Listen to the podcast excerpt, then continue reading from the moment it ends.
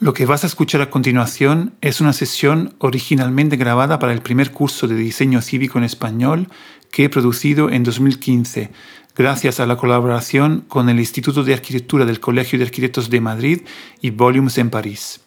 Este curso se encuentra en libre acceso en la página de la Civic Innovation School de la red internacional CivicWise. Desde julio de 2021 lo estoy publicando en mi podcast Urbano Humano como parte de la serie titulada Diseño Cívico. De esta forma podrás acceder a su contenido desde tu plataforma favorita de podcast o desde mi página web urbanohumano.org. Quiero aclarar que la escucha de este capítulo y de todos los que componen el curso no supone la otorgación de ningún certificado. Me encantaría leer tus comentarios y opiniones en mis redes sociales o página web. Buena escucha. Eh, hola a todos. Eh, empezamos esta primera sesión eh, del curso sobre diseño cívico.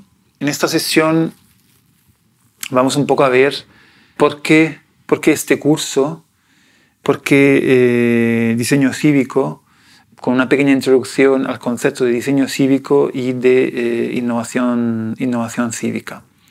Digamos que eh, existe, mm, seguramente muchos de vosotros, yo lo he vivido personalmente, estamos viviendo mm, una situación de transición, de transformación eh, general muy grande, pero incluso a nivel eh, profesional sabemos todos que nos encontramos en una situación un poco extraña en la que en muchos casos no sabemos realmente cómo, cómo definirnos como profesionales. ¿no? Es decir, que Mm, yo personalmente de formación soy arquitecto urbanista, pero digamos que mi actividad profesional ha ido eh, derivando e influenciándose por muchísimas otras cosas. Y estoy seguro que muchos de vosotros han vivido, están viviendo o vivirán, si sois estudiantes, vivirán seguramente esta situación en los próximos años. ¿no? Nos encontramos en una situación en la que tampoco eh, tenemos eh, referencias eh, claras. Eh, por lo que se refiere a la arquitectura, cada vez más los viejos, las viejas referencias, las viejas ideas de lo que es un arquitecto, yo diría incluso en, el urbanismo, el que es el urbanista, ha ido transformándose y ampliándose a otras, a otras cosas. ¿no?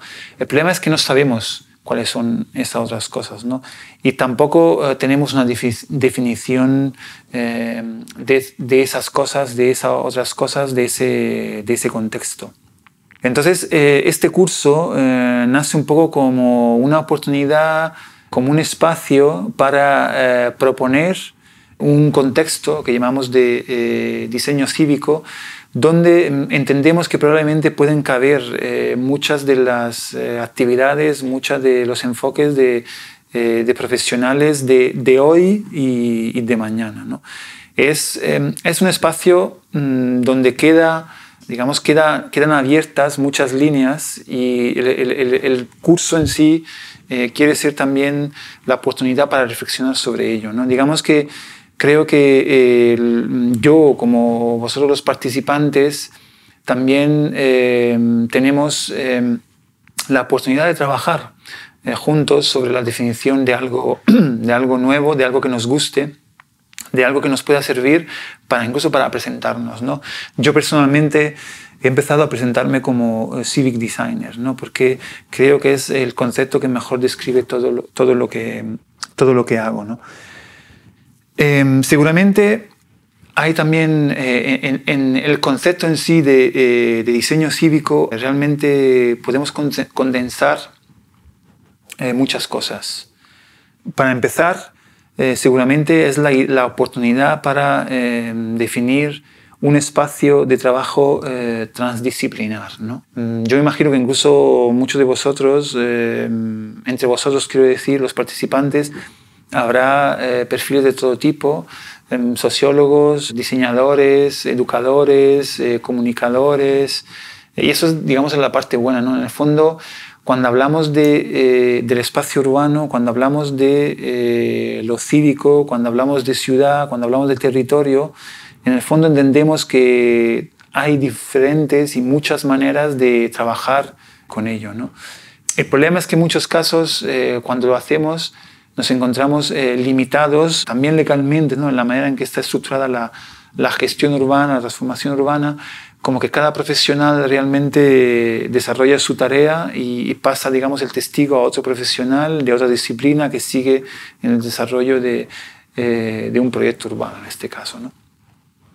Creo que el, el florecer eh, de los últimos años de lo que hemos llamado también urbanismo táctico, urbanismo emergente, urbanismo peer-to-peer, más concretamente ¿no? esa capacidad por fin de la ciudadanía de implicarse directamente en proyectos urbanos, son eh, una oportunidad para eh, definir un nuevo contexto, un nuevo espacio, una nueva metodología, un nuevo ámbito en el que podemos trabajar efectivamente de forma transdisciplinar, ¿no?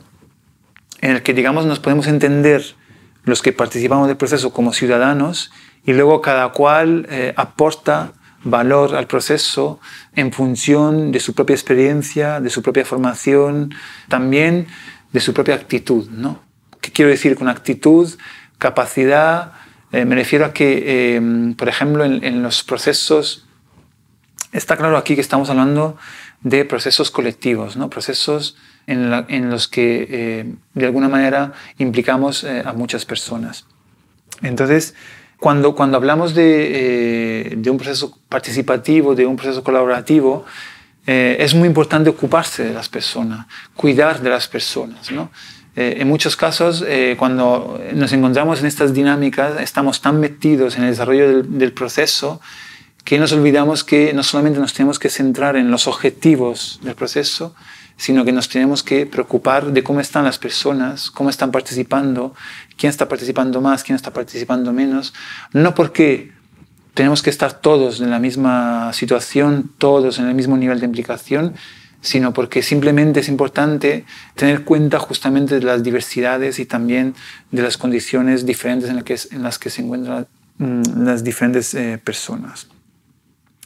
Eh, un elemento importante también en esta eh, definición de un nuevo ámbito, el, diseño cívico, es la capacidad de incorporar, em, hablando justamente de esa participación eh, ciudadana, elementos que en el ámbito de la formación de una disciplina, mm, sociología, yo qué sé, arquitectura, urbanismo, en muchos casos no están del todo definidos. ¿no? Y em, digamos que tiene que ver con eh, una flexibilidad en entender cuáles son eh, los, resultados finales de un, eh, de un, proyecto, de una actividad, que puede ser, puede ser un documento, puede ser un documento audiovisual, puede ser una página web, puede ser el diseño de un espacio, pero puede ser también el desarrollo de una estrategia, puede ser el desarrollo de un método, puede ser em, Mm, una aplicación eh, para móviles, puede ser el desarrollo de una herramienta, puede ser, por ejemplo, el, desarrollo de un, servicio. Eh, en fin, digamos que eh, los resultados finales pueden ser muy diferentes y, es importante tener esa flexibilidad de entendernos capaces de implicarnos en esos diferentes contextos. ¿no?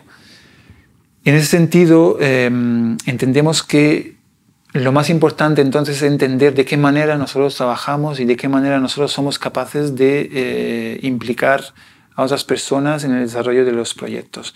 Es decir, que de lo que hablamos aquí y lo que ofrecerá también un poco este curso es entender una serie de eh, transformaciones sociales, políticas, económicas, eh, profesionales, etcétera, que están, se están dando, que aunque son minoritarias, son emergentes, de alguna manera están marcando un poco lo que eh, vamos a vivir en los próximos años. Entonces, entender cuáles son esos mecanismos para aprender eh, nosotros a ser protagonistas de la construcción de nuevas dinámicas, de nuevos escenarios profesionales, pero también ciudadanos.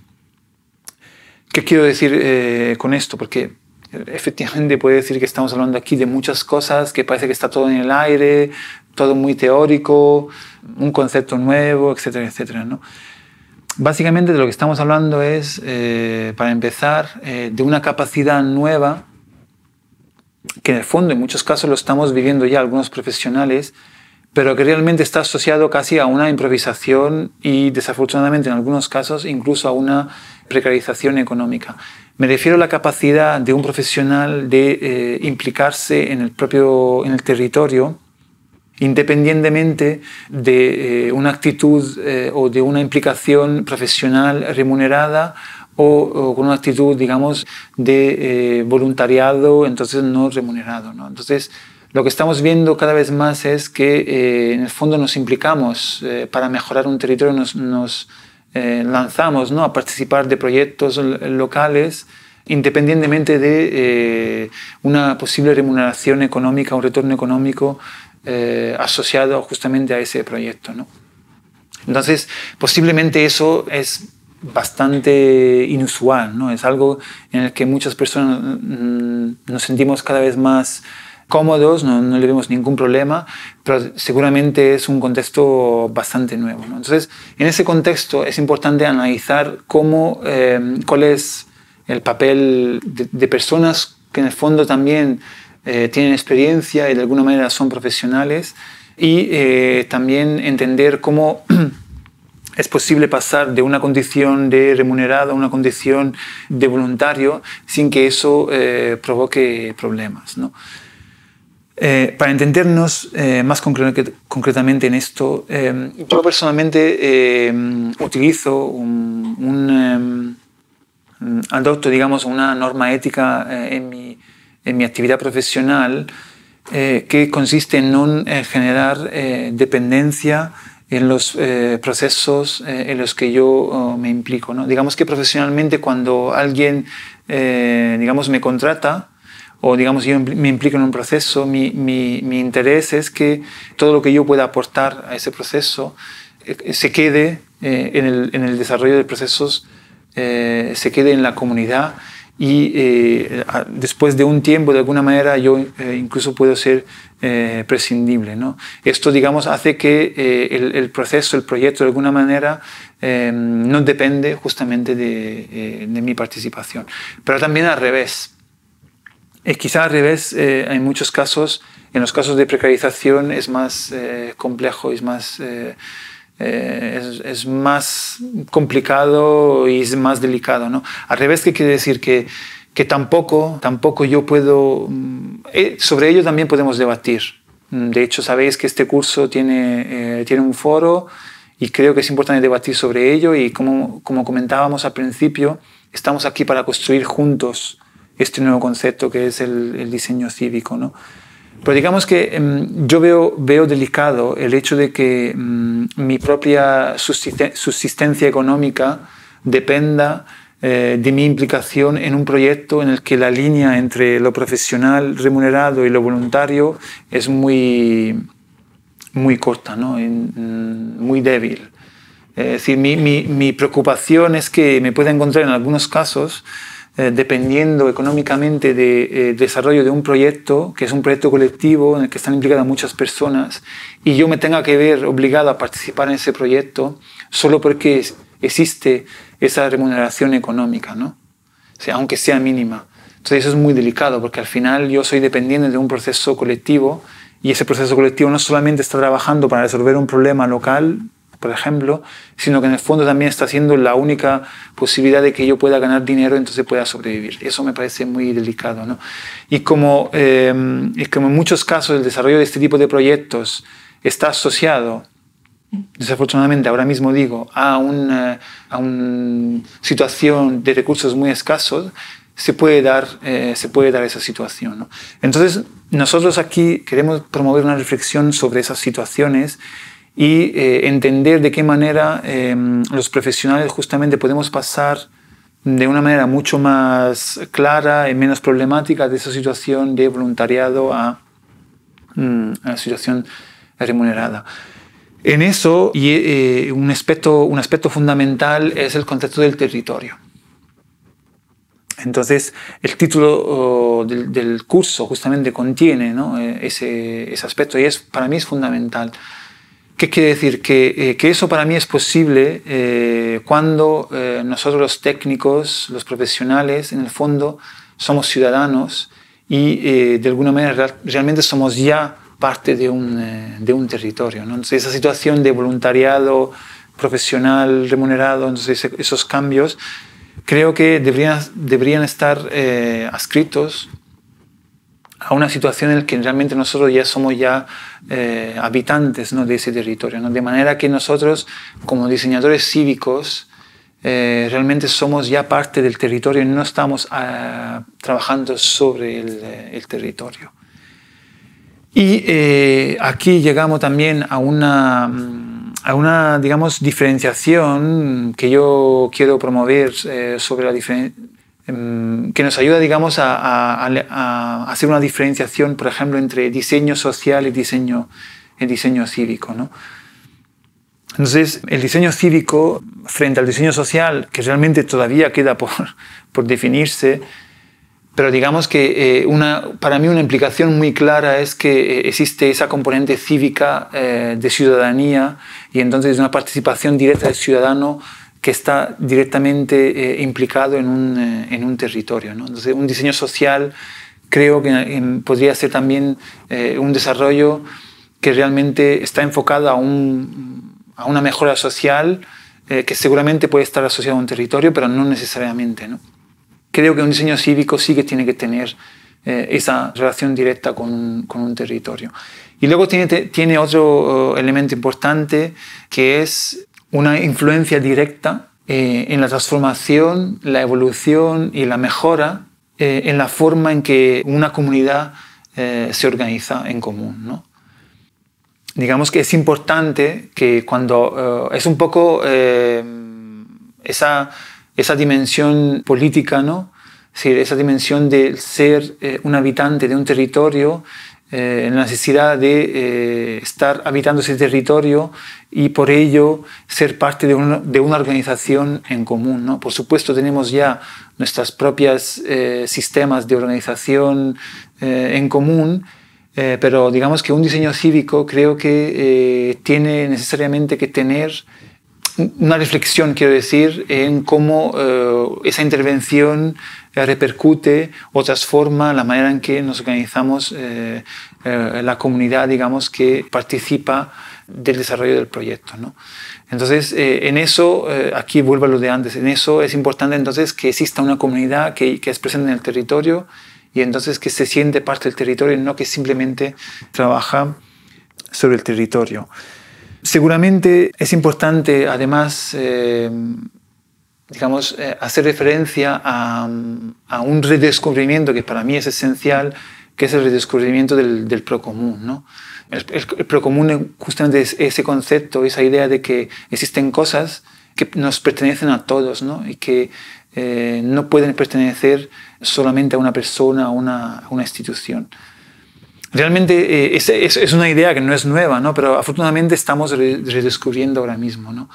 Y es muy importante porque, entre otras cosas, porque nos aleja de esa, eh, nos aleja de esa constante dicotomía entre, eh, entre lo público y lo privado. ¿no? Entonces, de hecho, quizá también yo diferenciaría y caracterizaría muy fuertemente la idea del diseño cívico como un diseño que es capaz de entender y de actuar eh, en esa categoría del, del, procomún, justamente porque se preocupa de la comunidad que luego gestiona o, produce o em, desarrolla eh, soluciones concretas. ¿no? Entonces, estamos hablando entonces de la capacidad no solamente de luego eh, asignar el mantenimiento, el cuidado de lo que es el resultado de nuestra acción como diseño cívico a una institución, que puede ser público o privada, sino que también eh, somos capaces de que este eh, resultado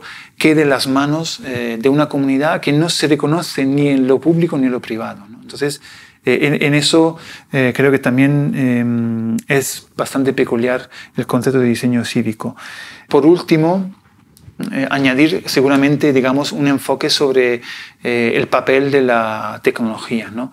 Es decir, que eh, seguramente en esa capacidad justamente de una comunidad, de ser parte de un proceso, de colaborar, de participar, etc., eh, la tecnología nos, ofrece hoy una eh, oportunidad enorme para simplificar esa participación, ¿no? para ser más, más, transparentes, para conseguir que haya etapas en, en, las que las personas puedan involucrarse eh, entonces alejarnos de esas situaciones en las que una vez que haya iniciado el proceso es difícil que otras personas se impliquen porque realmente no se sienten parte eh, de la dinámica. ¿no? Entonces la comunicación, la transparencia que podemos desarrollar con las nuevas tecnologías puede, por ejemplo, romper esas barreras. ¿no? Y luego hay un elemento fundamental que es eh, la posibilidad a través de, de, la comunicación, de la tecnología, etcétera, de Internet, de tener diferentes tipos de implicación. ¿no?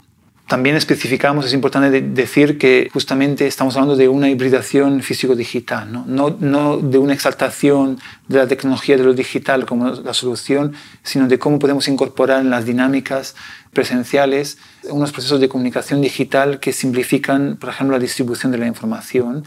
Y allí llegamos, seguramente profundizaremos sobre muchos eh, de estos aspectos, a la posibilidad de justamente de generar inteligencia colectivas situadas, ¿no? es decir, esa capacidad de distribuir la información a través de las nuevas tecnologías entre personas que realmente eh, habitan y comparten un territorio, una plaza, una calle, realmente nos permite luego llegar realmente a lo que podemos definir como eh, inteligencia colectiva em, situadas. Bueno, esa es un poco la idea general em, de por qué diseño cívico, eh, de algunas de las cosas que veremos a lo largo de todo este eh, curso. Eh, os invito, recuerdo, eh, acceder al foro para, para, comentar y estaré encantado de realmente de contestaros y de que esto pueda ser lo más participativo posible. Así que bueno, a la próxima.